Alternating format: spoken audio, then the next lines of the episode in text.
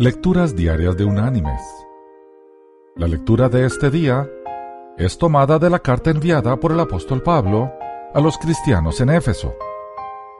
Allí en el capítulo 4 vamos a leer el versículo 32, que dice, Antes sed bondadosos unos con otros, misericordiosos, perdonándoos unos a otros, como Dios también os perdonó a vosotros en Cristo. Y la reflexión de hoy se llama Eres uno de nosotros. Está bien. A veces tampoco sé por qué actúo así. Eres parte de nuestro grupo y te apoyamos. Con solo esta declaración, la tensión se esfumó en la habitación y otros adolescentes expresaron su respaldo a Sara.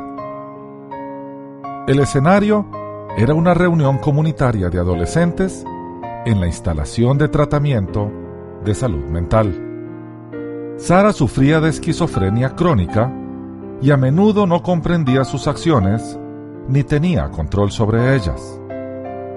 La tarde anterior, luego de regresar de una visita a su casa, encendió un pequeño fuego en su baño y causó problemas mayores en la unidad, incluyendo la evacuación y cancelación de las actividades programadas.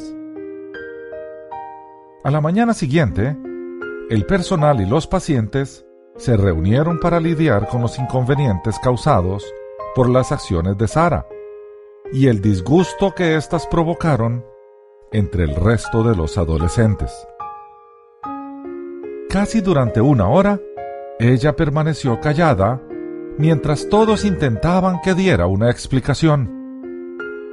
Sara evadía las miradas de todos. Sin embargo, cuando Sam, otro paciente, vino a la habitación, se arrodilló ante ella, miró su rostro y le expresó su respaldo. Ella reaccionó explicó cómo su madre se había transformado en iracunda y le había gritado, ¿por qué no dejas de ser esquizofrénica? Yo quería morir. Por eso inicié el fuego, dijo Sara, con voz apenas audible. Ella no pensó en el peligro. La disposición de Sam a perdonarla, a pesar de su error en pleno juicio, ofreció protección a Sara para derramar su corazón ante el grupo.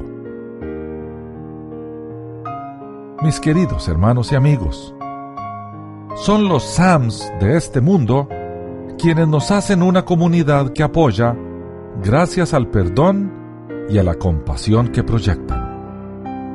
A eso hemos sido llamados, a estar al lado de quienes necesitan de nuestro apoyo y servicio, porque como iglesia somos un solo cuerpo.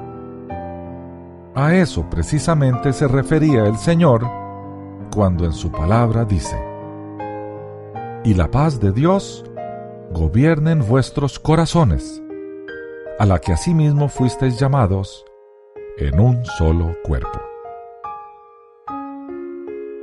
Que Dios te bendiga.